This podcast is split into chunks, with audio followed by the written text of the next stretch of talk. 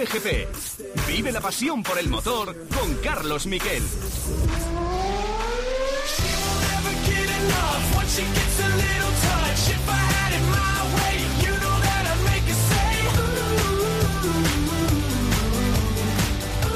Hola, ¿qué tal? Bienvenidos a Cope GP. Ha sido un domingo intensísimo de carreras. Por el carrerón que vivimos en, eh, en el Gran Premio de Estados Unidos, por las emociones que vivimos en el Mundial de MotoGP, a punto de decidirse eh, los campeonatos, solo dos puntos necesita Peco Bañaya, está Augusto Fernández con eh, una pequeña ventaja, nueve puntos y medio sobre Ayogura, que puede ser decisiva en la carrera de Cheste, y por supuesto con la madrugada.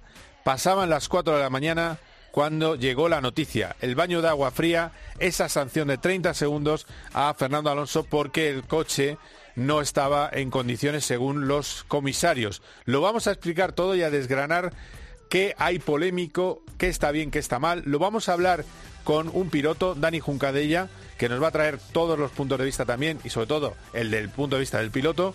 Y lo vamos a hablar con eh, periodistas que conocen muy bien lo que se mueve en la Fórmula 1, dos periodistas, Marco Canseco y José Mari Rubio tendremos también a Borja González, recién llegado de Malasia, analizando todo lo que ha sucedido y vamos a hablar del rally de Cataluña, donde ha ganado Sebastián Oguier en salud y quinto ha acabado Dani Sordo. Este es el menú de un COPGP que tiene estos titulares.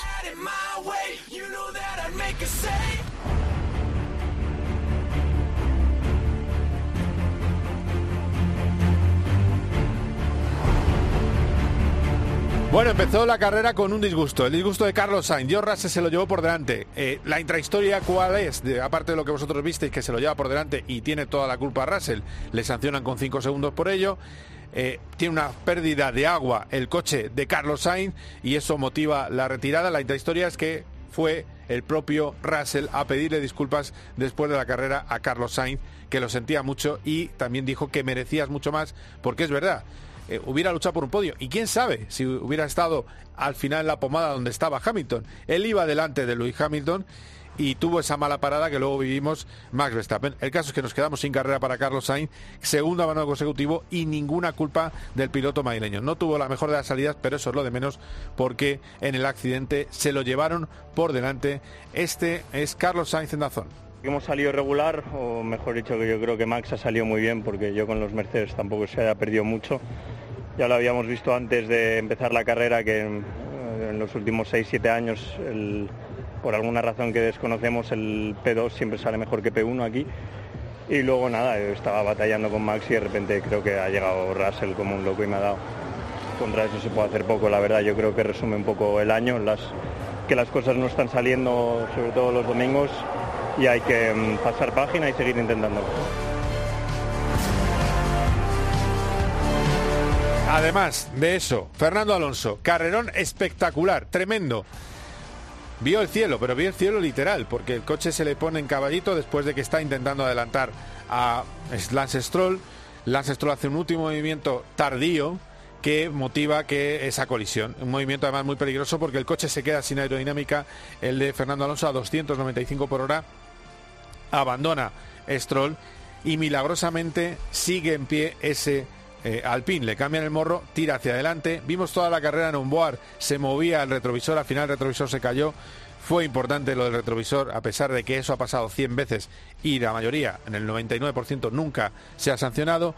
En fin, este era Alonso, por supuesto, mucho antes de conocer la sanción, eh, muy satisfecho con la que para él era, bueno, una soberbia carrera. Y estoy contento ya de estar aquí hablando con vosotros porque podía estar en el Medical Center seguramente. Y cuando estaba en el aire tenía un poco de miedo porque cuando te vas hacia las eh, vallas exteriores haces 360, puede ser peligroso. Y bueno, cuando vi que aterrizaba en el asfalto, pues dije, bueno, se habrá roto todo el coche, retiro y bueno, se acabó la carrera aquí. Y eso es lo que pensaba cuando entré a boxes, pero bueno, cambiaron los neumáticos y me dijeron vamos a ir hasta el final, que faltaban 32 vueltas y dije yo, seguramente no podamos hacerlo, pero no sé, al final acabar séptimo parece increíble.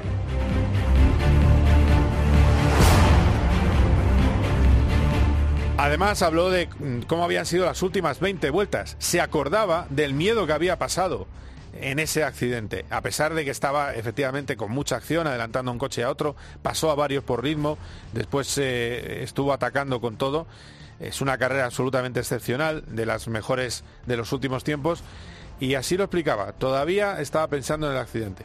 Sí, desde la vuelta, no sé qué vuelta era eso, pero las últimas 20 vueltas iba todavía pensando en el accidente y ha sido la mejor carrera del año, pero el susto todavía lo tengo en el cuerpo. Y luego está lo que habló con los compañeros eh, británicos, lo que habló en inglés. Eh, os traigo dos cortes que son inéditos, que no lo habéis escuchado en ningún sitio. Uno es cómo estaba el coche. Voy a intentar traducirlo por encima, pero dice Fernando Alonso que el coche se le iba a la izquierda. Inicialmente sentí que el coche se iba a la izquierda. Se iba más a la izquierda que a la derecha. Me dijeron, está bien. Digo, va muy bien en las curvas de izquierda y muy mal y bastante mal en las de derechas. Y luego estuvo cada vez más normal, más como debía ser y no volvía a comentar nada. Es decir, que él luego se fue sintiendo con más confianza. Imaginar, estoy adelantando a la Tiffy, mientras el coche eh, cuando llega a la curva izquierda va muy bien y la derecha va mal. Bueno, pues eso demuestra un poco la pasta de la que está hecho Fernando Alonso. Y luego la pregunta que se le hace es, ¿con qué carrera de tu, con qué otro gran premio de tu carrera deportiva lo comparas? Y esto es lo que dice Fernando Alonso. Muy similar a Baku en 2018.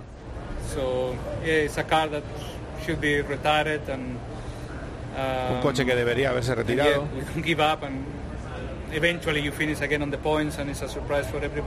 Y nunca me rendí y finalmente acabo en los puntos y es una sorpresa para eh, todos. En el, en el Mundial, bueno, deciros por supuesto el resultado de la carrera, eh, ya la sabéis, pero recordaros que ganó Max Verstappen, una barbaridad ya está eh, en 13 victorias en un año, es decir, que ya está en récord de victorias en un año. Y tiene 33, es decir, más que las, eh, toda la carrera deportiva de Fernando Alonso en victorias, 5 segundos por delante de Luis Hamilton, al que superó en las últimas vueltas, tercero Leclerc, cuarto Checo Pérez, quinto Russell, pese a esa sanción de 5 segundos por llevarse puesto a, eh, por llevarse puesto a Carlos Sainz. Y sexto Norris. Alonso, que había sido séptimo, finalmente decimoquinto con esa sanción. Eh, y, ojo, el que ha pescado de lo de Alonso es Ocon. Ocon había terminado fuera de los puntos, se lleva un puntito y cuando terminó la carrera tenía siete de ventaja solo sobre Fernando Alonso y ahora tiene uno más de lo que llegó a la carrera anterior. Hay que olvidarse ya de lo de superar en los puntos a Esteban Ocon. Ha tenido tanta mala suerte Alonso que va a ser absolutamente eh, imposible. Y luego está lo de las motos. En el Mundial de Motos solo le faltan dos puntos, nada más, a Peco Bañaya para ser campeón. Ya os lo decía en la entrada. Eh, realmente Cuartararo tiene que ganar y a ver qué pasa. Victoria de Bañaya, espectacular. Estuvo muy comedido eh, bueno, Bastianini, que le podía haber, yo creo podía haber sido más agresivo, al final pesó que es otra Ducati, Cuartararo también completó el podio y no estuvieron, y Mar Márquez quizás estuvo en el punto más eh, flojo de las últimas carreras con un séptimo puesto justo detrás de Alex Rins que terminó sexto, Alex Espargaro décimo y décimo cuarto eh, Paul Espargaró. deciros de MotoGP que vamos a escuchar al que va a ser futuro campeón, salvo abandono en dos semanas en la carrera de Cheste. Si matemáticamente estoy campeón con, con, los, con el resultado, tenéis que ponerme en la posición de, de Fabio. Fabio. Así que puedo elegir si es el primero o el segundo. Y como nunca he visto que estaba ahí la posición, he dicho está tercero, que solo quiero ganar, solo tengo que ganar porque llegar ahí con 23 puntos y no con 19 es eh, mucho mejor. Dos puntitos, faltan nada más. Sí, sí, sí, faltan. Son lo que he perdido en, en Phillip Island Aquí he empujado más que en, que en Phillip Island porque necesitaba esta victoria, sabía que era lo, lo más importante. No es un titular, pero qué buenas con Rui de Dazón, que estábamos escuchando. Fabio Cuartararo sonríe y está contento de mantenerse vivo en el campeonato. Salía 12 y terminó en el podio Cuartararo. Buena medicina hoy, eh, realmente gracias a Ángel para realmente cuidarme durante desde ayer por la tarde hasta antes de la carrera, así que muy contento y mm, nada, al menos eh, llevamos el, misterio hasta, hasta Valencia. Puede pasar de todo. Eh, lo primero de todo tendremos que ganar, pero nada, estoy muy motivado, estoy... Peco ha cogido muchos puntos, pero he disfrutado como si hubiera ganado, así que realmente contento de hoy. Bueno, pues ahí lo tenéis, estaba contento porque para él era una victoria, recordemos que tenía un dedo con una fractura y eso eh, hizo que sufriera en carrera, que le tuviera muchos dolores, por eso agradecía a sus fisios eh, haber podido eh, disputar esa carrera y haber podido estar en condiciones. Lo tiene muy complicado porque, entre otras cosas, uno de los que quiere ganar en la última carrera va a ser el próximo en pasar aquí por, poco, por Copa GP, que es Mar Márquez. No, engaño. Ayer dije que un P7 era, era bueno, eh, más atrás era malo, más adelante era regalo. Claro que me sabe a poco, pero es lo que hay. Eh, siempre quiero, quiero más eh, y hemos quedado muy lejos del, ganador, sobre todo a demasiados segundos, que es lo que, lo que se mira. Pero, pero bueno, lo, lo he intentado.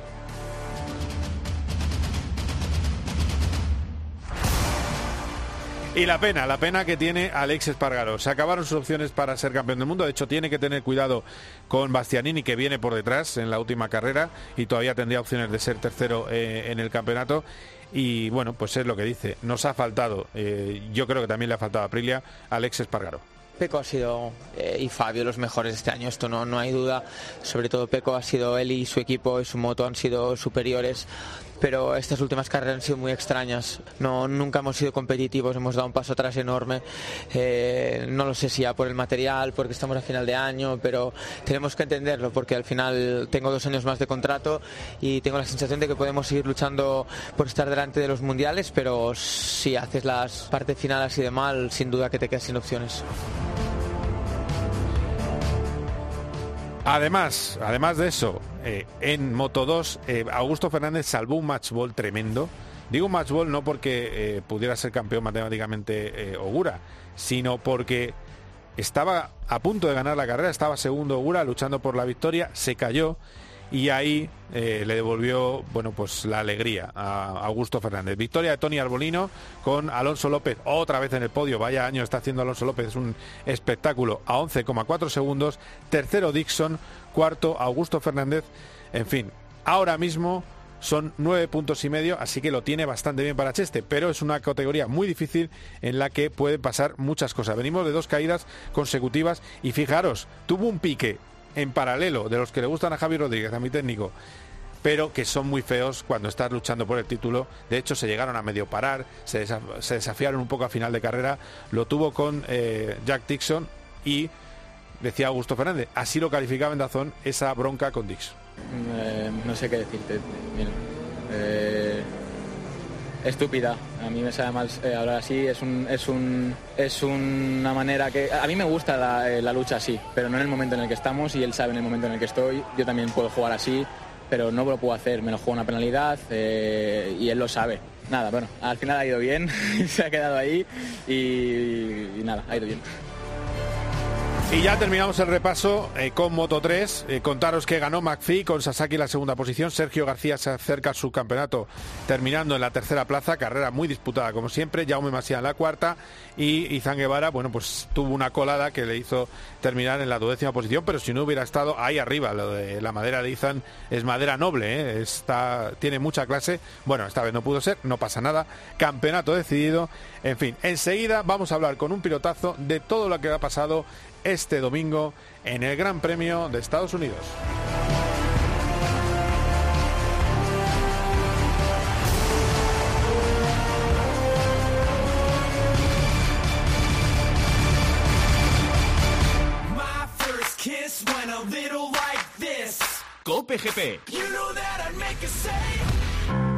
Buenas noches, once y media, diez y media en Canarias. Bienvenidos, bienvenidas. Esto es El Partidazo, Cadena Cope. Vaya semana que tenemos por delante. De lunes a viernes, desde las once y media de la noche, todo lo que pasa en el deporte te lo cuenta Juanma Castaño en El Partidazo de Cope.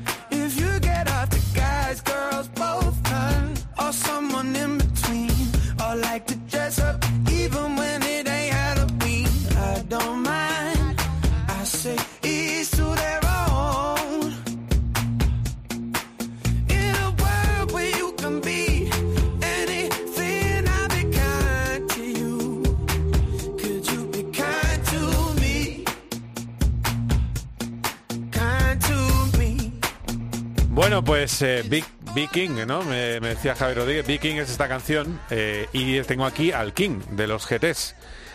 Dani Jucaya, ¿cómo estás? Al rey de los GTs. ¿Qué pasa, Carlos? ¿Qué tal? ¿Cómo andas? Que eh, esta vez muy mal, eh, nefasto fin de semana, no has subido al podio. Alguno hay que perdonar. Claro. quinto, quinto. Bueno, bien, bien. Eh, y- Sí, no, fue una carrera complicada. De hecho, íbamos líderes últimos 10 minutos, pero llevábamos un peso extra en el coche por, por la carrera anterior, que habíamos quedado segundos, con lo cual eh, tuve un poco de lucha con otro Mercedes y al final tuvimos un toque, pero por suerte pudimos acabar y acabamos quintos, que era suficiente para para ganar el campeonato alemán. Yo no, porque no he corrido todas las carreras, pero mi compañero Marcelo lo ganó, así que así que todo en todo en orden. Sí, sí, el ADAC Masters eh, GT era en Os Osleven, ¿no? Me parece que era el circuito. No, en Hockenheim. Ah, Hockenheim, Hockenheim, vale, vale. El mítico Hockenheim, ah, incluso en su versión eh, capada, que es la, la actual, eh, aquella del bosque. Sí, Aquello- ¿Llegaste a correr en la del bosque o no? No, tú eres No, jovencito. No, no. Bueno, aquello era echarle narices al asunto. Y además, Sí, ya me imagino. entonces la llegada al estadio, yo lo, yo lo, lo vi en dos ediciones, lo viví. Y claro, la llegada al estadio sin ala, con los Fórmula 1, era un, era un despiporro. Sí, sí, llegaba, debía llegar a toda chufa. Sí, sí, sí. Pero bueno, eh, en fin, el caso es que en Hockenheim, en una catedral, has ayudado a tu compañero Marcelo a ser campeón, el Master ADA GT, y ahora te queda todavía una cosita más, ¿no? Me queda la última del Intercontinental, eh, que es el, como el mundial. Que lo puedes ganar, eh, ¿no? Del GT World. Sí, voy líder, voy líder en solitario, de hecho ahora mismo. Y o puede que lo gane yo solo, o puede que lo gane con algún compañero mío, depende de las carreras. Hay que, es un poco complicado porque puedes descartar un resultado y tal, pero ya aún no sé con quién correré la última. Pero bueno, eh, pinta bastante bien. Bueno, bueno, pues nada. eh, a ver, dime una cosa, ¿cuántas veces has corrido sin retrovisores? Eh, yo, yo no suelo mirar mucho, ¿sabes? Están ahí, pero pero vaya, eh, sobre todo cuando cuando cuando vienes un poco de por atrás y vas adelantando y un poco como la carrera de Fernando ayer, pues el retrovisor está ahí porque tiene que estar, pero pero poco más. O sea, eh, la verdad es que a veces te cuentan unas historias que nada, lo de ayer es, eh, es de risa, ¿sabes? Al final lo único que queda es tomárselo un poco a guasa. Sí. Sí, tienes toda la razón. Eh, sí, es de risa, pero se ha llevado cero puntos. eh, le han metido 30 segundos. Eh, a ver, tengo la, he leído la mm, y he podido hablar con un experto en todas estas, en todas estas declaraciones, en estas sanciones de FIA, y me ha explicado las irregularidades que hay.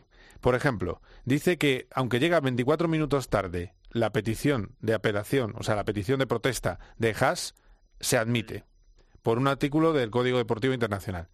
Ese artículo no se suele aplicar, y lo sabes tú muy bien, en los circuitos, porque en los circuitos no hay problemas para llegar a tiempo. En los circuitos no hay un tramo a 50 kilómetros de, de donde tiene que ser esa vista. Bueno, pues lo han aplicado porque les ha venido en gana. Y luego hay otra cosa muy divertida, que es lo más eh, que ahora te pido que me, que me digas tu opinión. Eh, se permiten juzgar al director de carrera. Dice, los comisarios vemos, estamos muy preocupados de que no le hayan puesto la bandera naranja y negra y que no haya habido mensajes de radio. Claro, ese es el, esa es la trampa, porque el coche era inseguro. Esa es la trampa. La trampa es, si no han hecho eso durante la carrera, no puedes sancionar. Si y la siguiente, Joe Bauer declara legal el coche y unas horas después, cuando Gary Connelly inicia esa investigación, cambia y dice que el coche era peligroso porque no tenía los dos retrovisores. Entonces, eh, Alpine reclama por esa, por llegar tarde a un a la, a la petición de, de protesta que no debía ser admitida y a ver en qué queda.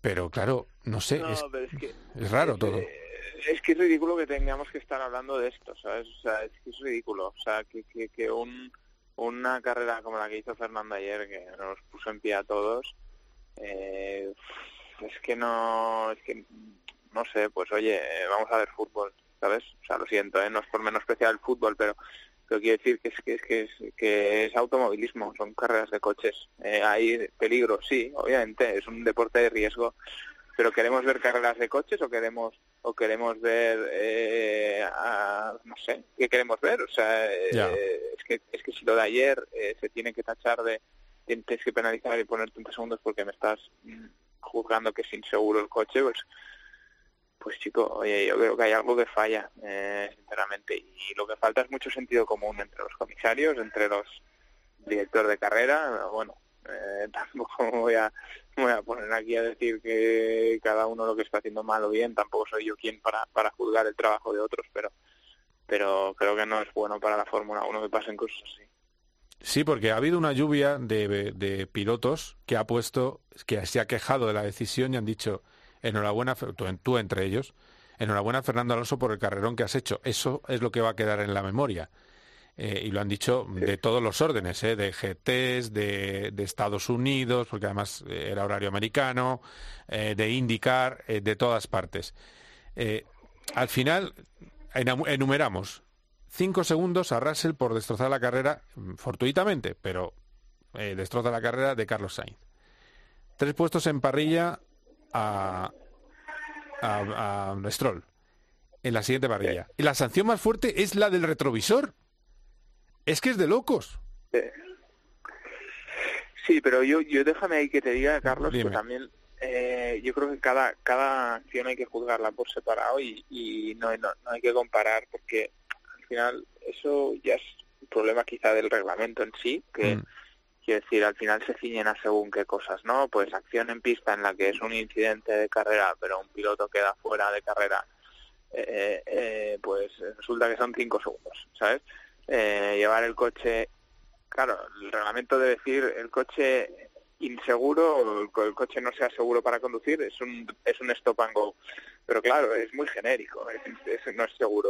El tema es que falte un retrovisor un retrovisor lo llamen inseguro y que eso sea un stop and go es lo que está mal. Ahí es donde me falta inyectar un poco de sentido común y decir chicos a ver esto qué, qué supone qué problema es qué peligro es y cómo lo juzgamos. Pero claro, enchufar esta penalización. Yo los otros dos no, no juzgo si es mucho o poco, no lo sé. Ahora, al final, eh, la verdad la saben los pilotos. O sea, es como el incidente de Carlos y Russell, pues hay disparidad de opiniones y Russell ha salido diciendo eh, que él asumía la culpa, que lo sentía por Carlos y tal. Pues oye, ya está, chicos. Eh, creo que tiene más culpa Russell que Carlos en el incidente y al final ha recibido una penalización suficiente o no, no lo sé, pero antes recibe una penalización. Entonces, yo creo que cada, caso hay que juzgarlo un poco independientemente, pero lo que está claro es que lo de Alonso es desmesurado, o sea, es, es un sinsentido. Eh, la maniobra, la maniobra de Stroll, quizás la gente se queda con que la gente de, la calle, la que no, no, entiende demasiado, se queda con lo de Russell porque es muy visual. Pero eh, tú como piloto, eh, y bueno, yo, yo lo que tengo entendido eh, es que es infinitamente más peligroso lo que hace Lance Stroll.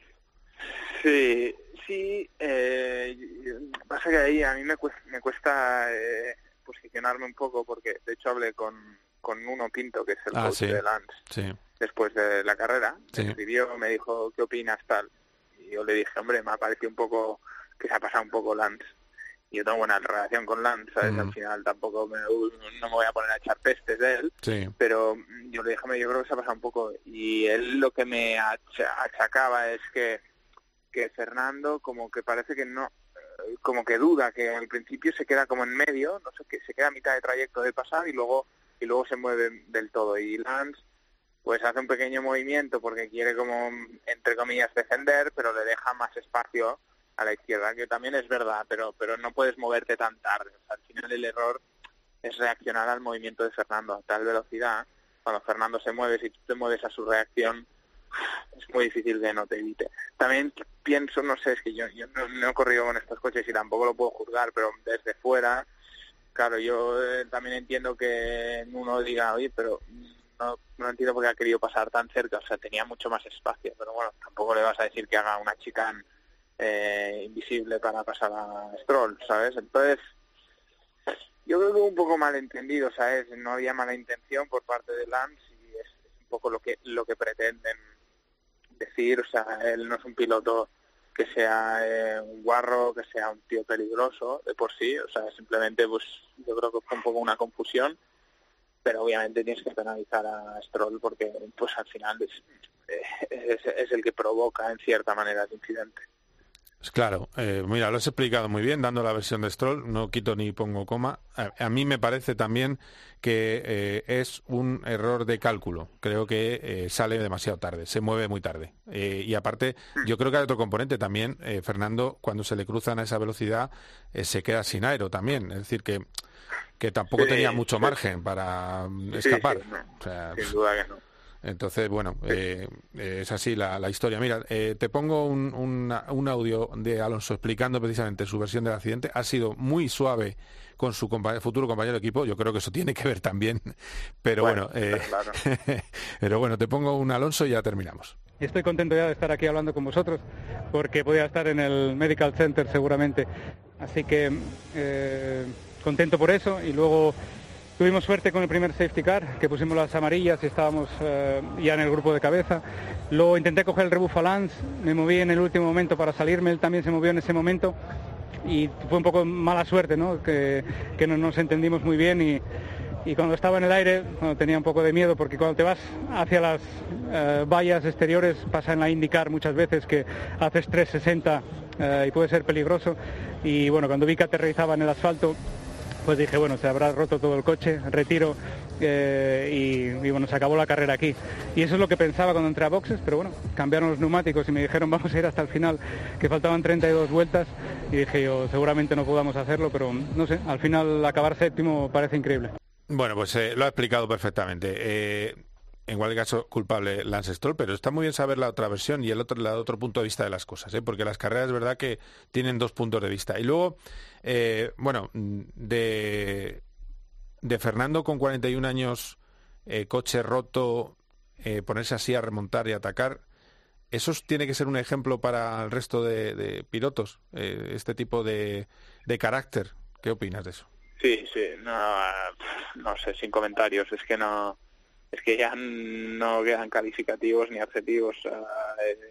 es, está a un nivel a su edad y que solo solo pongo a Verstappen a su altura, ¿sabes? A día de hoy en, la Fórmula 1 y Hamilton, obviamente, pero pero es que hace cosas muy especiales Alonso y sobre todo, bueno, se dice mucho, ¿no? Magic Alonso y demás, pero eso ha tomado guasa y tal, y yo a veces también me lo he tomado a en plan, qué exageración, pero pero es que hay días que realmente el tío tiene, tiene, tiene en su repertorio cosas que, que otros no tienen y bueno, es bonito de ver y eh, también inspira, ¿no? Aunque a muchos pilotos que, que somos profesionales de esto, pero no estamos en Fórmula 1, pero estamos en otras categorías, pues pues es bonito ver algo así y, también recordar de, las épocas que viene Fernando. Yo, yo al final empecé a correr en cars porque porque me llamó la atención un chaval de español que ganó una carrera en Fórmula 1, que era él. Y, y, bueno, pues actuaciones como las de ayer recuerdan a, a esos años, ¿no? 2004, 2005, 2006, donde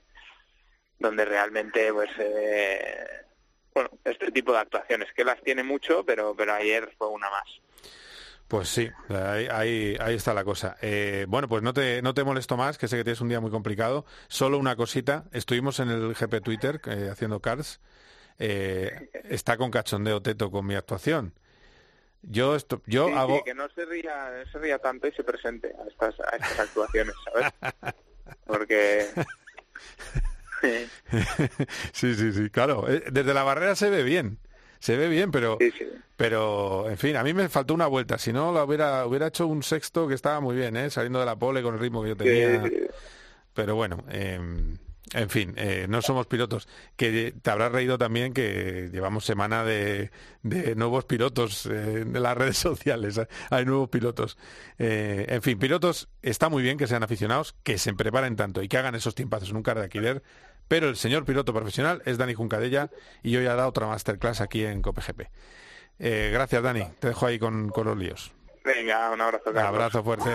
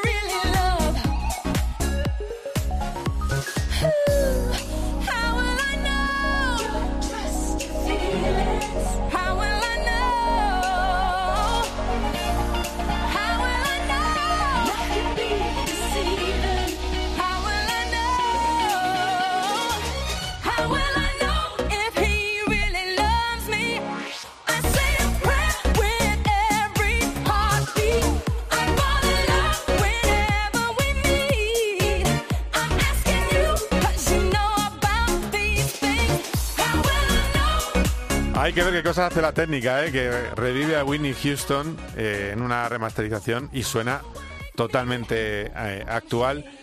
Pues tengo a, mm, hoy a dos amigos que son habituales del programa, porque claro, hemos visto el punto de vista del piloto. Os he contado los fallos que tiene la sentencia, que tiene algunos, y quería ver el punto de vista periodístico y tengo aquí pues al decano José María Rubio. ¿Qué tal, decano? ¿Cómo estás? Hola, buenas tardes. y a eh, mi compañero Marco Canseco del diario Marca. Hola Marco, ¿cómo andas? Hola, ¿qué tal? Bueno, pues eh, este amanecer ha sido tan amargo que ya sé que hay que quedarse, como decía Dani Juncadella, con que Fernando Alonso hace una remontada espectacular eh, y demuestra que tiene pundonor, raza, eh, que es un superpiloto, pero da tanta rabia que se haya quedado en cero puntos después de hacer esta carrera. Tanta, tanta rabia. No sé cómo lo veis. Tírate, José Mari, venga. A ver, yo, a ver, yo lo veo básicamente una golfada, porque desde el momento que dicen que llega 24 minutos tarde, a ver, tú ahora mismo en estos tiempos de internet, además, cuando vas a hacer una cosa y llegas tarde, sabes que la aplicación ya no te admite, pues Sí. esto tenía que ser lo mismo. Ya no se admite y punto, y a partir de ahí no hay nada que rascar. Y si ya lo has admitido, me parece, me sigue pareciendo una golfada todavía, primero por admitirlo, y después eh, a unos sí, a otros no, y luego los antecedentes de los espejos ha habido tantos y de tantas cosas y, y, y- y, bueno y en esta misma carrera lo de lo de Checo es decir que no sé hay para mí hay una pelea interna en la FIA que, que yo creo que el Ben Sulayem no ha hecho una poda como se suele hacer habitualmente cuando llegas a un sitio que llevan enquistados muchos años entonces eh, ha dejado demasiadas ramitas por ahí y ahora le están creciendo Ramitas que son eh, pro británicas, que era lo que él venía claro. a intentar podar. Que él, Exactamente. Claro, yo sé por dónde vas, vamos, sí, va por ahí la, la historia. Sí, sí, a ver, son apoyos que, que estaban ya ma- manifiestamente decididos a favor de, del, del, inglés de Stoker, que fue el hombre que puso Jan ahí para pelearle el puesto a Ben Sulayem. Y como no ha salido, bueno, pues están por ahí y, y van enredando en la medida de lo posible todo lo que pueden. Claro. Eh, Marco. Sí, bueno, has apuntado tú en la columna que publicas en Marca que este Jerry Connelly fue el, eh, el que llevó los hilos en la, en la investigación de, de Miami, Sí, que también sancionó a Alonso. sí. O sea, que yo he sobremojado en este... Parece que no le gusta mucho el piloto asturiano. No, no, eh, no, eh, es que, eh, bueno, gracias por citar la, la columna, que es, eh, es uno de mis hijos queridos de cada carrera. Eh, y, y que además la editas tú, con lo cual eh, estoy, en, estoy en tus manos. pero pero eh, sí, la verdad Ahora, es que oye, Carlos Miquel, quéjate ahora, quéjate ahora, de que tanto que dices que te cambia las cosas para dulcificarlas. Quéjate, quéjate, ahora, ahora estás ahí tienes una buena ocasión. No, no, no, la verdad es que eh, no, no, no, no tengo ninguna queja. Eh, a lo que iba, que eh, sí, es que eh, el Connelly, eh, australiano, mm, que es eh, no, no es ni abogado ni ha, ni ha competido, pero lleva muchos años y tiene mucho peso. Y yo creo que es el que ha tirado, como pasó en Miami, del carro para la sanción, evidentemente. Eh, eh, sí, efectivamente, yo he sobremojado, Marco, ¿y a ti qué sensación te deja eh, toda esta peripecia?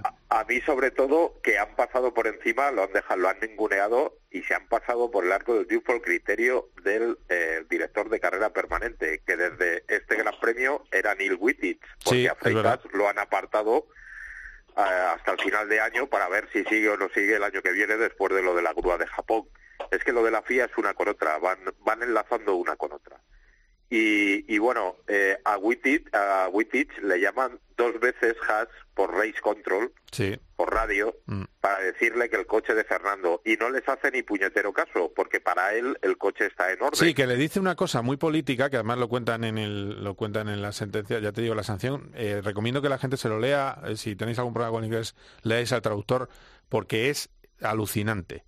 Es Sí, sí. alucinante el relato que hace de que dice, o sea, lo pone como un argumento que dice Wittich lo estamos mirando o, o estamos atentos, le dicen, estamos Sí, sí, atentos. como diciendo, bueno, ya no, no veo nada. Claro, exacto, es, es pues, eh, pero ellos lo tiran como, no, no, el director de carrera lo estaba mirando, no, el director de carrera eh, hace el clásico eh, anglici- El- a- vamos le a ver. contradicho en Sí. un documento oficial Eso es. pasándose por, por, por, el, por el forro su criterio y además eh, Damon Hill es lo que más le ha llamado eh, la atención de esa resolución. Sí, sí, sí. Dice comisarios de, de, de carrera contra el director de carrera. Dice esto está peor que el Partido Conservador. Se refiere al británico. Es muy bueno eso, sí, es verdad. A ver, eh, es que llama la atención a cualquiera que haya estado y sepa cómo funciona un, un poco, es un poco un equipo, como forman el, el árbitro principal, los líneas y el cuarto árbitro, en, eh, solo que aquí el- los subalternos un poco, el panel de comisarios tiene potestad de sancionar después de la carrera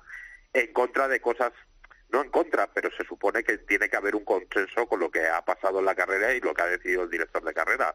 Aquí se lo saltan y no sé qué pasará ahora, porque, eh, a ver, Wittich no querrá a esta gente ahora en ninguna carrera a su lado, para que le dejen de, de poco menos que de ciego y de tonto Sí, es que es en muy, las resoluciones posteriores. es que es muy fuerte todo, todo, todo esto que dices es muy fuerte. Es, es realmente tremendo que dice, no, estamos muy preocupados porque no han sacado la bandera, pero ¿cómo puedes hacer un juicio de valor así? Como si tú fue, o sea, redirigiendo la carrera, pero si esto es inaudito. Es que todo el es que es increíble, es que tú lees el comunicado de Alpine diciendo que el señor Joe Bauer, que por cierto, le, tengo, le he tenido siempre en una estima muy alta. Joe Bauer dice que el coche es legal y luego cuando le preguntan, que también tiene pinta de ser la típica 8 de la noche, me tengo que ir, que tengo avión, pero bueno, le preguntan, ¿el, el coche puede ir con, es peligroso sin el retrovisor? Tiene que ir con dos retrovisores, es peligroso. Joder, entonces, claro, eh, y, y Hamilton en Suzuka, que corrió media carrera con... Bueno, pero- pero- pero que Hamilton ganó- ayer, que corrió sin el plate más de media carrera. Sí, pero es que el argumento de, de lo de Checo Pérez es que le parece bien, o sea, no va más allá en la investigación porque Wittich dijo que se podía correr así. Entonces, yo no entiendo nada. O sea, insisto, no entiendo absolutamente nada y, y- y yo alucino y puede ser que haya algún tema político o que alguien esté queriendo dar una patada a alguien eh, y entre medias ha, ha pillado a Fernando Alonso, porque es que si no, yo no entiendo. Eh, en cualquier caso, Alonso salió muy caliente de Miami y, y, en fin, mm, pues a lo mejor también le, han- le buscado la matrícula. Y luego hay otra, hay otra eh, historia que es eh, Haas quería una eh, quería mm, enmendar un poco lo de Singapur, que en Singapur Y estaba, y estaba en casa y tenía una oportunidad de que le hicieran más caso. le hicieron más casito y tal, pero bueno, es así. Eh, José María, tú que conoces mucho la FIA y, y ese mundo, eh, el lío de la, el lío de la puntuación del, del campeonato, digo en el momento que se hizo, eh, luego, a, luego a los 20 minutos lo aclararon, pero en el momento hubo lío también y ahora se va a reescribir, o sea, se va a reescribir la norma. La grúa que citaba Marco, es que hay líos todas las carreras. Yo no entiendo qué está pasando. A ver, eh, hay líos, pues, a ver, lo de lo de Suzuka estaba claro, además eh, estaba claro que habiendo se les pasó el coche de Gasly, no contaban con ellos, mira, ah, están todos, coño, no, se te había pasado uno. Y además la FIA ahora tiene un, un muro virtual, así como Ah, es los verdad, de los es verdad, sí. los equipos de Fórmula 1, es decir, que entre todos podían haber visto que había un coche que había ido a quitar el morro y, y la publicidad que llevaba enganchada y tal. Y se les pasó, se les pasó, en la premura esa se les pasó. Pero de todas formas, el otro día estuve yo en Portimao en las Le Mans Series y los coches, en cuanto hay bandera amarilla, ponen el limitador y van todos a 80 y ahí y salen las grúas, se quitan, se ponen y no pasa absolutamente nada. Ni safety car, más que les ponen el limitador y ahí van. Aquí dirán, no, es que las ruedas se enfrían y tal, pero los LMP2 que estaban corriendo en, en Portimao también se les enfrían las ruedas, es decir, y todos van a la misma velocidad y a 80, mm, vamos, muy torpe tienes que ser para llevarte a alguien por delante. Sí, sí, sí. Eh, Es decir, que hay muchas normas que se pueden cambiar fácilmente y que y que realmente no, no se hace nada por cambiarlas. Y luego lo que decía de lo que comentabas tú de la FIA, que Ben Sulayem ha llegado para ser diferente que Ian Todd, pues es un poco de el buenismo que hablamos tantas veces aquí en España, Sí. pues eh, Jan Todt era una mano férrea como la misma de Bernie Eccleston, que ahí a Bernie nadie le chistaba y, y a Todd tampoco. Y bueno, aquí vamos a ser todos amigos y te la van jugando por todos los lados. Y eso es lo que le está pasando. Yo creo que al final dará un golpe en la mesa y dirá, bueno, señores, las normas son estas y si son, si hay que hacer la reclamación a las 3 y 20, el que venga a las 3 y 20 y 10 segundos, cerrado. Y, y, y ya mano dura no, sino seguir las cosas así. Si, si no, si se te ha pasado, se te ha pasado y ya mira, haber venido antes y otra cosa que los dejas, si hubiese sido el coche de Carlos, el que hubiese ido con, ah, bueno, acordaros de Vettel cuando estuvo, cuando ganó el campeonato a Fernando, cómo llevaba el Red Bull. Bueno. Todo, todo, todo destrozado, con piezas eh, que, que se movían y que parecía que no iban a aguantar, ahí ni se lo plantearon. y, y ganó, y ganó, y ganó el campeonato. Sí, sí, sí, sí. ¿Entiendes? Sí, sí. Entonces, eh, cuando empiezas con esas cosas así, al final, que lo que te decía, que si hubiese sido el Ferrari que hubiese logrado seguir con medio coche colgando, a Haas ni se le ocurre el presentar una protesta contra Ferrari y tampoco contra Alfa Romeo, porque si no en la siguiente carrera van como los picapiedra. Sí, sí, es tremendo. Eh, hablábamos con, hablaba con Dani de, de lo de Alonso. Eh, a ver, como yo ya no sé qué decir para que el, el no alonsiano o el antialonsiano baje del burro. Yo ya no sé qué decir. Me van a sacar otra vez los resultados, que ahora está a 14 puntos Ocon.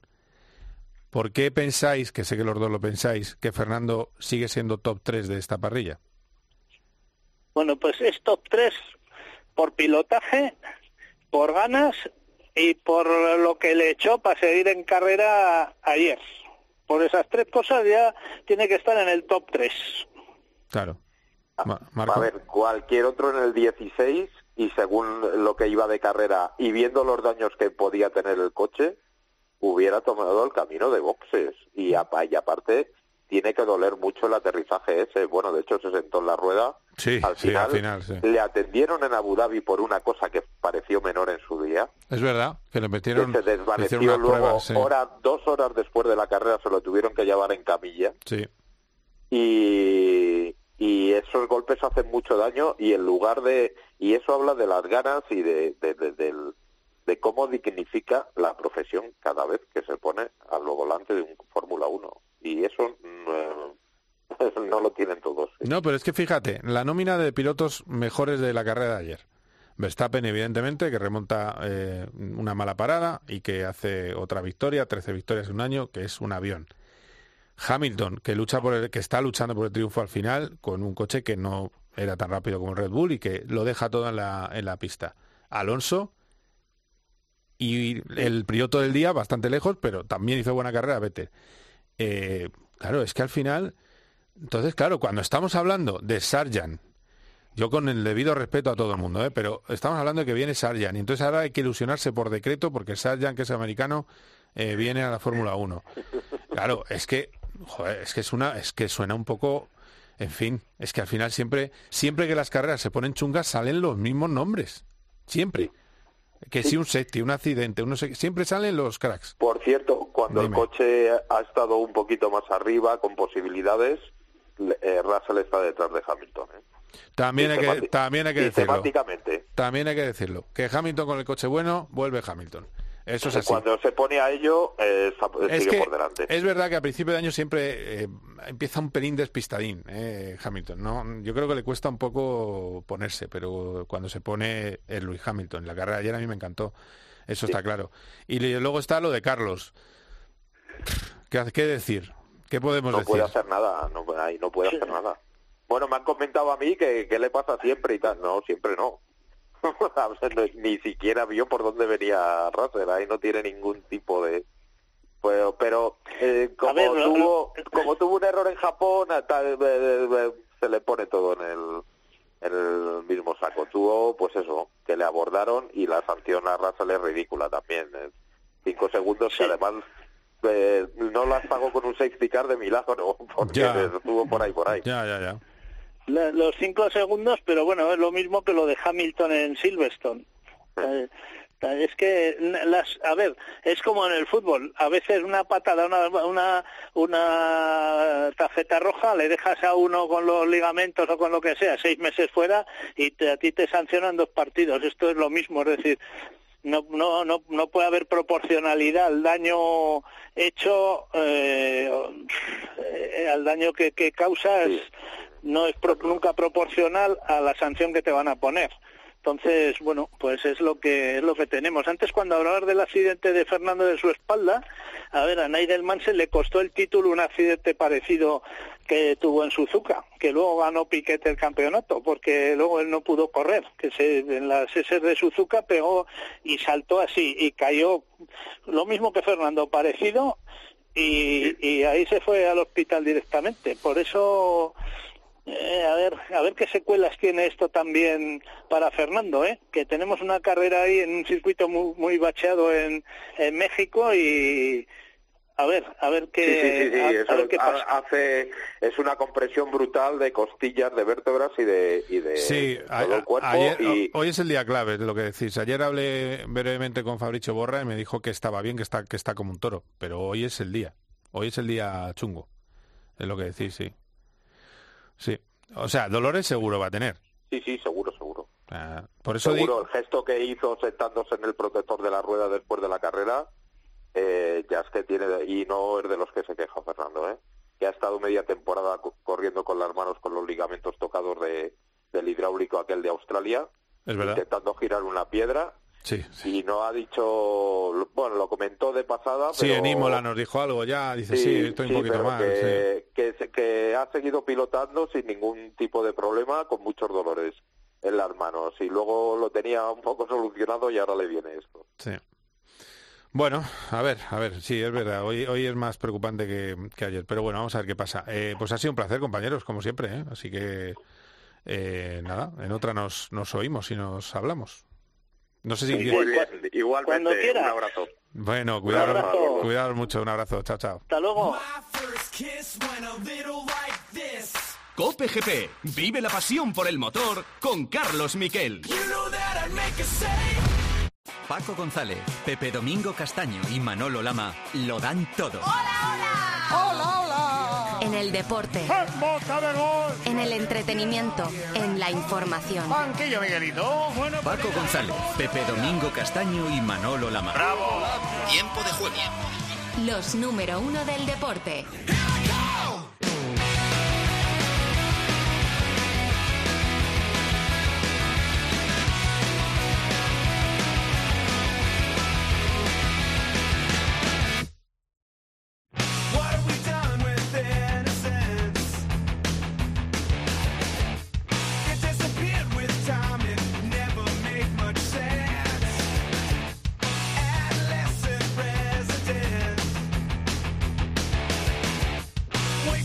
Hablamos de motos y tengo aquí al manager de los Foo Fighters, Borja González. ¿Qué tal? ¿Cómo estás? ¿Qué tal, Carlos? Así estás de forrado, claro, normal. Llevando a los Foo Fighters. A los Foo Fighters. Claro. Es que te los he puesto para, pues para ya me gustaría. Para tu... Les vi, te gusta. en el circuito de las Américas. Iba, iba la cosa muy fastidiada, ¿no? ¿Eh? Que iban muy fastidiados, ¿no? No, no, no, iban estupendos. No, Ah, no, ¿sí? solo era el único, el único que, que tuvo que tuvo problemas era el batería que falleció este año. Pero no, no, el resto absolutos profesionales, empezando por el por el cantante Dave Grohl, ex batería de Nirvana. Ah, muy bien, muy bien. Dale un poquito, Javi, venga.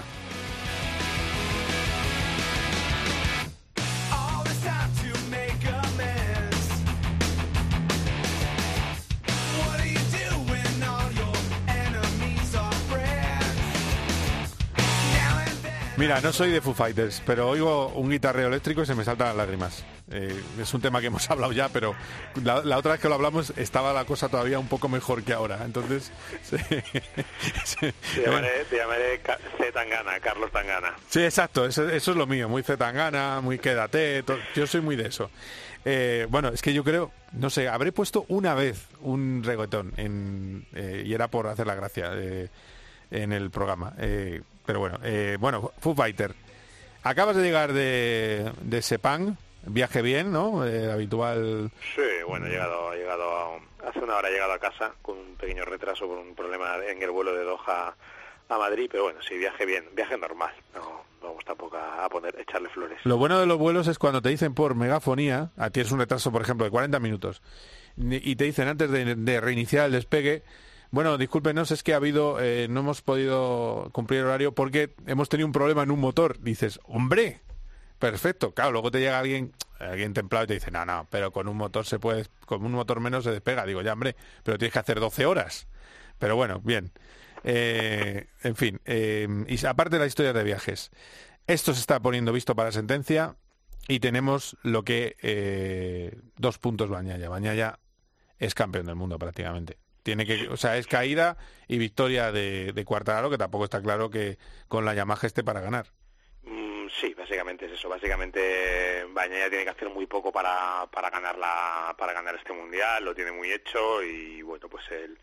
De hecho, la, en la última carrera del año pasado en Valencia ya ganó y a Quartararo no le fue muy bien, o sea que el antecedente le, le beneficia. Mm, Pero bueno, eh, hay que reconocer el mérito de, de Quartararo este fin de semana, que salía el 12 con un dedo lesionado, y hizo una salida fantástica y consiguió pelear por ese tercer puesto, que en algún momento incluso parecía que podía acercarse a la, pareja Bastianini y Bañaya, y hay que destacar también la gran carrera de, de Bañaya porque salía noveno, eh, él, mismo, él mismo estuvo reconociendo que no es fácil, que, estaba sintiendo los nervios, en, en un ataque de sinceridad y, y ya le pasó el sábado sobre todo que tuvo una, una caída, tuvo que pasar por la Q1, luego en la Q2 volvió a caerse, bueno, pues no, no le salió el día y aún así saliendo noveno con esos nervios, él hizo una salida todavía mejor que la de Cuartararo, estaba segundo en nada, se puso detrás de Martín, no se cebó y luego pues la, la pelea digamos interna con, con Bastianini la llevó bastante bien dentro de los riesgos que tiene, de los nerviosismos que provocó y consiguió la séptima victoria de la temporada, que yo creo que, que ratifica que ha sido el, el mejor de este año y va a ser un justo campeón del mundo de, de MotoGP. Pero Bastianini estuvo madrecita, ¿eh? Un poco. Bueno, a ver, eh, es un poco terrorista. Em, le adelantó, mm, generó un poco de tensión. Sí, Ducati se movían, tiene- ¿no? El- los, los tres lobos grises de Ducati se movían al, a- se movían inquietísimos, ¿eh? Ya se iban a, a ir a hablar al otro box. eh, Pero bueno, yo eso, eso te digo que mm, el- la única interpretación que puede tener es que sea un teatro, porque al final, si, si lo piensas bien, los tres más mandamases hablando entre ellos, eh, cuchicheando en, el, en la tetoya, en, la- en el muro, Sí. eh, con las cámaras de televisión alrededor, pues no, no parece el, el mejor plan, ¿no? Como estratégicamente hablando, que te- si quieres hacer algo eh, como podía presuponer la gente, de mandarle un mensaje a Bastianini, que no le adelantase, que se conformase con el segundo puesto, etcétera, pues lo haces por línea interna sin que se entere, no, no lo haces de- delante de las cámaras. No, no se entendió muy bien, yo estuve hablando con, con compañeros italianos que conocen bastante bien el entorno Ducati y bueno, pues no, no, no le, no eran capaces de entender exactamente qué era lo que estaban eh, haciendo, no, no tramando, ni siquiera haciendo, y hablé también con el manager de, de Bastianini y bueno, Sí. pues él estaba un poco, un poco enojado, pues un poco por la actuación, por- por- porque al final dejaba su piloto un poco a, a los pies de los caballos. Está claro que hay una rivalidad ahí que va a ser muy divertida el año que viene y que Bastianini es un piloto que quiere ganar siempre y quiere ser tercero del mundial porque te, aparte tiene una prima y, y está persiguiendo esa posición que todavía mantiene Alex Espargaró. Y bueno pues eh, por eso también él, va al ataque. Pero sí eh, fue un momento hubo algún momento de una pequeña tensión pero luego fue simplemente el paso de las vueltas y, y que no llegase por detrás Cuartararo que tenía por detrás a Bezeki que Bezeki siempre ha respetado a su amigo Bañaya y, y esta vez intentó ir a por Cuartararo, pero a partir de un punto no pudo y ya el francés se quedó solo en una posición que bueno, que lo único que hacía era no confirmar el título de, de Bañaya y de Ducati, pero sí que sí que lo dejaba en bandeja. Por cierto, Dime. en 1972 ganó el Mundial de 500 Giacomo Agostini con una MV Agusta, es la última vez que, que el combo italiano de motopiloto ganó ese Mundial, o sea que va, va a pasar 50 años después, 2007 fue el último año que Ducati ganó, fue con Stoner, y esto del combo Ducati lo digo porque el, el gran intento, la, la gran historia que se buscó en su momento fue el con Valentino Rossi, pero aquello terminó en, en desastre y, con Valentino volviendo a Yamaha y bueno, pues lo que no pudo conseguir Rossi lo va a conseguir su, su pupilo. Depende del mes que fuera, el- del mes en el que lo consiguió del 72, ni había nacido. O sea, increíble. No, no, depende, no. No, Ah, tú. Yo, tú, ah, tú va, no. pensaba que decías Bañaya, estaba Tú alucinando. no. no, no, tú no. Tú no habías nacido. No, no. Yo no, yo tampoco. yo digo que me Ni escapo. Bañaya ni yo. Claro, yo tampoco había nacido. Eh, eh, bueno, eh, teníamos esa posibilidad de Alex Espargaró, que ha volado. Ah, por cierto, lo de Bastianini, antes que se me olvide, para mí lo que hizo Bastianini es, voy a probar a ver si me puedo ir, que si me puedo ir no me pueden decir nada, y si no puedo y no tengo más eh, y para y tengo carrera para ganar pues no voy a no voy a jugársela al, a mi futuro equipo. Y ya está. Yo creo que es lo que pasó ¿eh? a mí es la impresión que me da desde fuera eh, sí Bastianini esconde que él intenta ganar también o sea que intenta hacerlo pero yo creo que en, algún punto me dio la sensación escuchándole que pensó. Esta vez pensó en, modo Ducati y y bueno, no, no solo cuando se puso delante, no, lo vio claro y no, no, no quiso hacer tampoco nada extraño o sabía que también mucha gente le estaba observando. Es evidente que su equipo quiere que gane la carrera porque es un equipo Ducati, mm. es un equipo privado y ellos quieren, quieren la victoria, pero él esta vez sí que pensó un pelín en modo Ducati y creo que, lo he dicho alguna vez, creo que tiene cierta lógica a estas alturas de la temporada con todo lo que ha hecho Ducati, con lo que ha conseguido este año. Y el otro día le pregunté en Dazón a Pablo Chavati y él me dijo, o sea, lo dijo así, con todo lo que ha hecho Ducati este año, las poles, las victorias, etcétera, si no conseguimos el, el Mundial de Pilotos, esto en, realidad no, no, habrá servido de, nada. vale, eh, dos apuntes eh, eh, más. Cuartararo, para mí, nada que objetar. Es normal que en una temporada tengas fallos. Es un problema de Yamaha, en mi opinión. Me parece un temporadón de Cuartararo y era un milagro que estuviera ganando el mundial. Eh, y además lo dijo lo dijo Crutchlow, que es el piloto de pruebas y que está sustituyendo al retirado de, antes de tiempo eh, Anderado Vicioso, mm. lo dijo el sábado o el viernes dijo no no no sé cómo ha sido capaz de llegar tan lejos eh, Cuartararo con esta moto y, y es cierto es así. También es verdad que hemos visto que ha habido como una especie de se ha desfondado un poco en la segunda parte de la temporada eh, que ha sido justo el momento en el que la Ducati ha empezado a funcionar mejor después de las dudas del inicio del año y estas, estas últimas carreras han sido bastante pobres, quitando esta, ¿eh? Em, y también en números de, en posiciones de parrilla. Eh, Cuartararo el año pasado consiguió cinco poles, este año consiguió, una y fue en Indonesia, la segunda carrera del año, y, con lo importante que es la posición en parrilla, y luego si no conseguía la pole estaba en primera línea, y esta vez le ha costado mucho más, o sea que eso eso también ha contado mucho y en el caso que decías tú de, de Aleix, de haber llevado, digamos, el sueño hasta la penúltima carrera del año, yo creo que es el mérito que tiene, pero él estaba muy, él estaba muy triste este domingo porque eh, se, ha, encontrado en una situación que no se esperaba, él veía que era muy competitivo, que estaba siempre peleando por luchar, peleando por ganar o por el podio delante, y en estas últimas carreras, eh, lo mismo que he dicho con Cuartararo, también ha habido un desfondamiento por parte de Aprilia, mm. tuvieron aquel error en Japón, eh, otro error el otro día en, en, Australia también con el control de tracción, aquí él, que había sido el que mejor ritmo había, había tenido en la pretemporada y que había sido rapidísimo en, en febrero, aquí de repente no se parecían nada las sensaciones y la moto no iba ni parecida a como iba la otra vez. Y le da un poco la impresión de como, que se le ha hecho un poco largo y un poco un poco grande el objetivo a Aprilia que todavía es demasiado pequeña y que, falta algo más para poder luchar por el por el mundial y, bueno pues se, ha quedado un poco un poco un poco triste decepcionado por eso porque él además con, con, ese recuerdo del test de, pretemporada él estaba convencido el jueves de que aquí de que bueno de, que allí porque yo estoy en casa de que en Sepan estaba estaba para pelear por ganar y estuvo siendo los fines de semana en los que más le ha costado. Sí bueno, pues a ver, eh, es que de, lo demás no te voy a preguntar, porque lo he hablado en titular, es Mar Márquez, eh, da lo que da la moto, eh, y, bueno. no, y aquí, aquí además hizo, hizo una cosa maravillosa el mm. sábado, dos vueltas increíbles. Maravilloso. Mm. Pero el viernes ya terminó entre los primeros y dijo, en realidad mi, mi realidad está, yo la veo más bien entre el 8 y el 10 y cuando hizo la primera línea el sábado dijo, sigo creyendo que mi realidad en este circuito es terminar entre 7, 8, 9, 10. Bueno, pues lo clavó. Y si, y si pasa algo excepcional, podré pillar algo. Bueno, pues no pasó nada excepcional, se cayó solo Martín de los de delante y pues ahí, ahí estuvo su posición. O sea, no, no hizo nada más que, que eso. Y el resto pues de españoles pues no, no hubo, se esperaba que a lo mejor con la buena posición en parrilla y viniendo de lo de Australia, Rins pudiese pelear por algo más y también se quedó un poco a medio camino y un poco decepcionado con, con cómo terminó la carrera, aunque no fuese un mal resultado, pero no lo que él pensaba después de, haber ganado una semana antes. Bueno, Moto 2, eh, hay que preparar el champán, ¿no? Vamos a...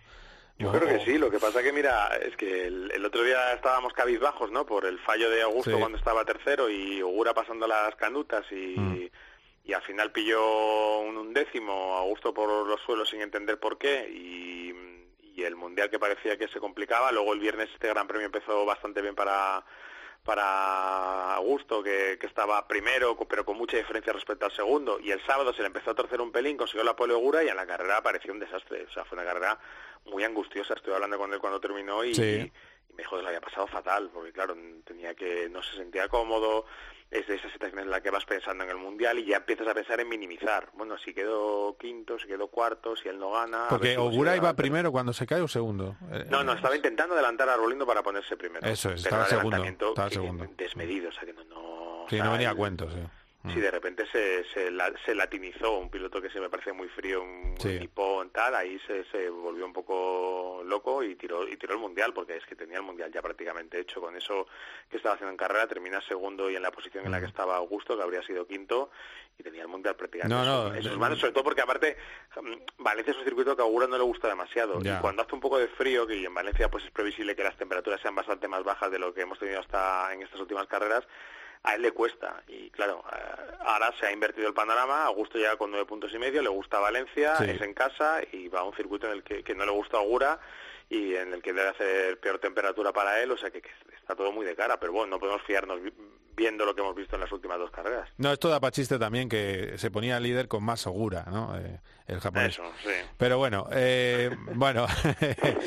Eh, y luego está lo de Alonso López, que vive en ese planeta que no sabemos de dónde viniste, ¿eh? segundo está- otra vez, es una cosa escandalosa. Estaba encantado. está- mira, he venido con él en el avión y ahora estamos todo un buen rato ahí charlando porque estábamos los dos espera- esperando y temiendo, o sea, esperando, esperando la maleta y luego temiendo por la maleta porque no, no- no salía y estaba feliz como una perdiz. O sea, el- la gira había salido de maravilla, lo de Australia eh, me contó el otro día que es que, eh, que iba con, con un límite, o sea, que, que, que- que ganó de paliza, pero que podía haber, podía haber sido mucho más, pero que no quería exagerar. Y Joder. aquí, pues, sufriendo y, y- y intentando sacar el máximo, al final ha pillado un segundo puesto. O sea, que, que glorioso esto, estas carreras para Alonso López. Y la buena noticia es que probablemente tengamos un campeón del mundo español eh, y que va a subir a MotoGP y se nos va a quedar pues el año que viene en Moto 2 un, un Alonso López, un Aaron Canet que va a seguir evidentemente, Pedro Acosta que va a estar también, ha tenido un mal fin de semana pero ya ha ganado dos carreras y luego pues el niño Guevara que sube, o sea que vamos a tener mucha mucho, mucho un buen equipo para, para intentar revalidar el título y, y bueno pues siempre es una, una buena noticia. Y luego de Moto 3, pues el niño Guevara, que pues un poco le duró la fiesta hasta la siguiente carrera, no pasaba absolutamente nada, terminó duodécimo. Sí, pero bueno, en realidad podía haber peleado por ganar, ¿eh? Si, si todo fue por el detalle de, la, de tocar, de encontrarse de repente, tocarse casi creo que era con Sasaki o Sí, McPhee, sí. se tuvo que ir al verde y ya ha perdido posiciones, pero había no había salido muy bien, llegó a los de delante, llegó a liderar la Mm. carrera y podía haber estado eh, podía haber estado en esa pelea. Bueno, lo, mm, García, que quiere ser subcampeón del mundo, pues se le ha puesto mejor la cosa con ese tercer puesto y ahora va, va a casa Sí. y, y bueno, pues mm, a ver, a ver qué carrera nos encontramos en, en Valencia, pero intrascendente, evidentemente. Oye, Eh, ¿cuándo es la próxima carrera de Álvaro Bautista en Superbikes que puede ser campeón? Primer match ball Pues en mira, no, Indonesia. es que he mirado hoy que la ventaja que tenía y que tiene que todavía correr en Indonesia y en, y en Phillip Island, pero no sé exactamente qué fin de semana le toca a él ir a, a Indonesia. Eh, eh, creo que son de- dentro, no puede ser dentro de dos fines de semana porque coincidirá con MotoGP, no sé si es el fin de semana que viene. Puede no, ser, no ¿eh? te, no te voy a, no te voy a marear mucho con eso porque no, no he mirado exactamente el, el fin de semana, pero sí lo tiene, lo tiene bastante hecho. Habrá que, habrá que pensar en hablar con él. Sí, yo creo que tiene una entrevista este chaval, ¿eh? ¿Eh? Es tremendo lo de, lo de Alvarito Mira, Bautista. pues sí. Eh, Tengo a Dani Asenjo también buscándolo. A Sí, ver. no estaba mirando aquí, porque tenía, tenía justamente la clasificación general abierta, pero en la clasificación general de Superbikes no ponen, no ponen el, el fin de semana que toca la carrera. Pero bueno, lo tiene, lo tiene muy hecho, ha ganado dos carreras este fin de semana y en la otra ha quedado segundo y sensacional. eh, la moto Sí, le ayuda, me, pero me decía, me decía Dani por la internet que son dos carreras ya, pero es un fin de semana 11, solo. 12, 13 de noviembre es la carrera de Indonesia. Sí, bueno, no, claro, quedan, quedan dos reuniones y la primera carrera es 11, 12 y 13 de noviembre. O sea que es dentro de dos... Y luego se van a de. Australia, que ahí puede ir a ver canguros, efectivamente. Ahí va a ir a un sitio que le encanta, donde fue campeón del mundo de 125 y, como dices tú, va a ir a, a disfrutar de, de la naturaleza y, y de- y del, del escenario, porque yo creo que ya va a ir paseando el número uno. Qué, qué, qué maravilla, qué maravilla. Pues sí. Iba a decir que guay, pero es que es un poco guay, demasiado ¿no? coloquial. Es guay. Sí, es guay, es que qué, qué descatalogado Porque estoy. muy modernos hemos Sí, quedado. sí, desde luego. Bueno, eh, gracias eh, Borja, ha sido un placer. Así que descansa un poco, eh, que te quedan otras 800 horas. eh. Ah, no, ya no, ya no, ya se ha acabado, ¿verdad? Ahora No, no, no, Valencia. ya estoy aquí, ya estoy aquí. Ahora, Ahora fácil. reposar y lo de la semana que viene voy en coche. Sí, sí, vale, vale, perfecto. Muy bien. Gracias Borja, un abrazo. Un abrazo, hasta luego, Carlos. Throw away the work to be done. Let the music play on. Everybody sing and everybody dance. Lose yourself in wild romance. We're going to party, caramba, fiesta, forever. Hablamos de otras cosas que ha habido cosas muy importantes. Rally de España, Cataluña, ahí eh, ha estado informando y enterándose de todo. Carlos Barzal, Charlie, ¿qué tal? ¿Cómo estás? Hola Carlos, muy buenas. Bien, aquí estamos. Bueno, pues eh, otra vez Ogier, insisto, cada vez que gana Ogier, los demás se lo tienen que hacer mirar, que es que está retirado. Pero nada, otro triunfo de Ogier, ahí lo tienes. Bueno, Alol, eh, esto siempre tiene dos lecturas. Se ha retirado, pero pero a lo mejor no tendría por qué. Quiero decir, es una, deci- una Ya, decisión también. personal suya, Sí. claro, pero él sigue en forma. Y en un rally de asfalto, pues más. ¿eh? Y, y ojo que no no es que ganara con el codo por fuera, ¿eh? fue una lucha de tú a tú con Neuville y con, y con Robampera. Y al final, poquito a poco, con muy machacón, se lo terminó llevando. Primera victoria de Oyer en esta nueva era, no había no había logrado ganar. Recordemos que Es verdad. eh, Mm, se Le estrelló ganó Loeb. Monte Carlo en el penúltimo Sí. tramo para que ganara a Loeb Sí. y eh, pues nada, ya tiene ya tiene su victoria también en, en est- con estos coches, ¿eh? que no dejan de ser parecidos a los del año pasado, más la parte híbrida.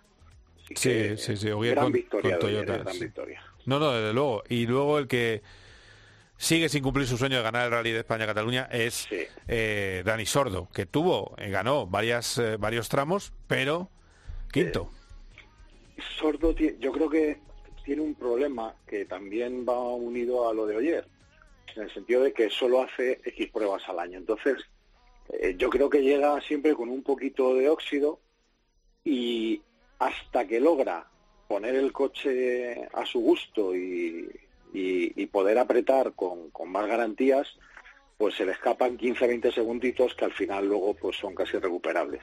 Luego sufre un pinchazo también y ya pues eso le, le sacó de, de una hipotética opción de haber podido luchar por el podio que en cualquier caso habría estado muy difícil. Decir también que Toyota ha ganado el título de marcas y Sí, eh, era, era eh, esperado. era previsible. Y luego hemos tenido también un campeón del mundo de Rides, Nasser Alatilla, otra vez, por cierto, Eh. en de Andalucía.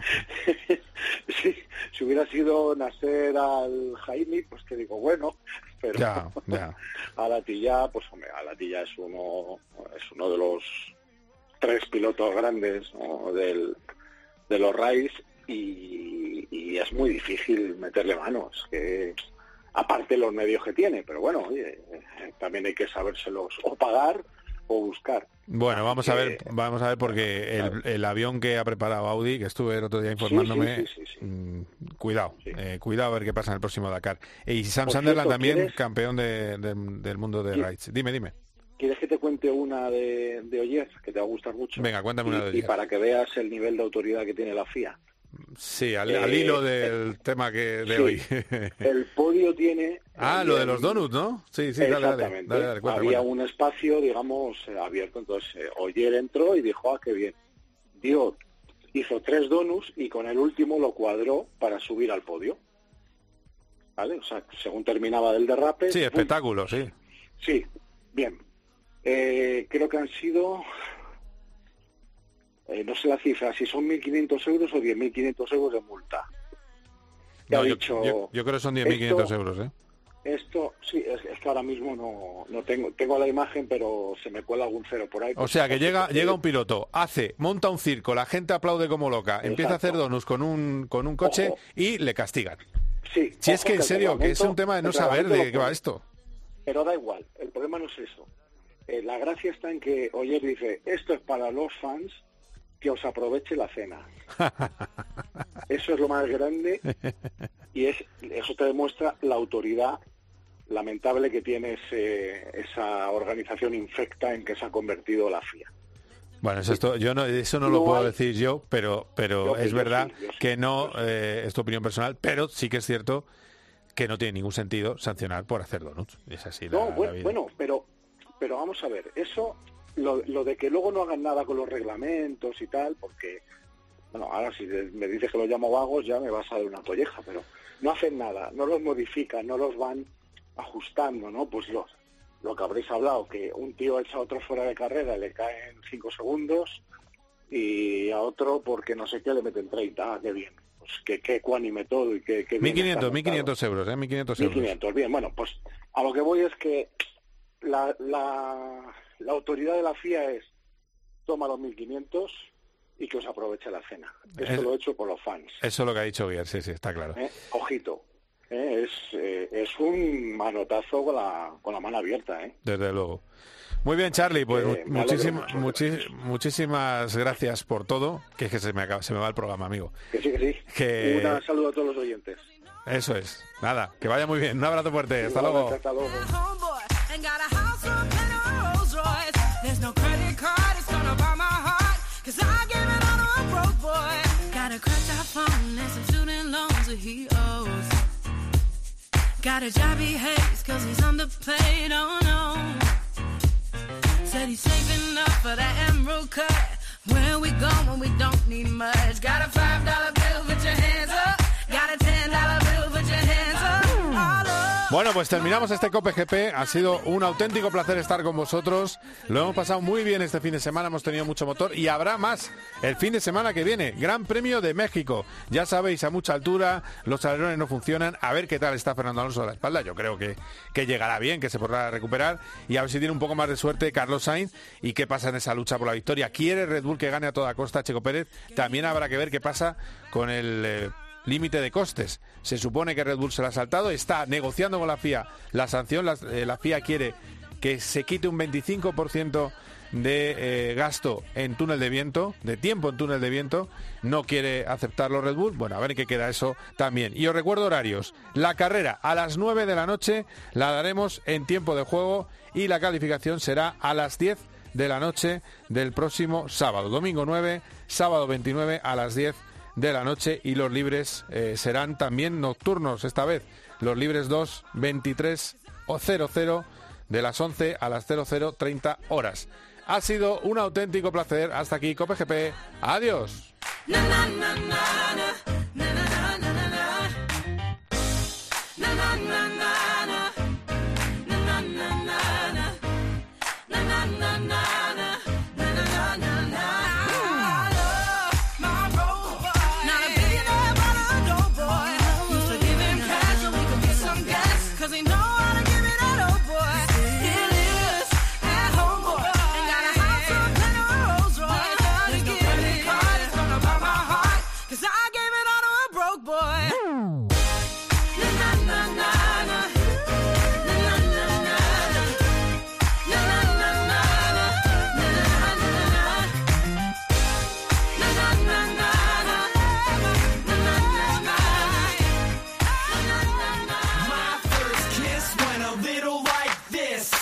Cope GP. Vive la pasión por el motor con Carlos Miquel.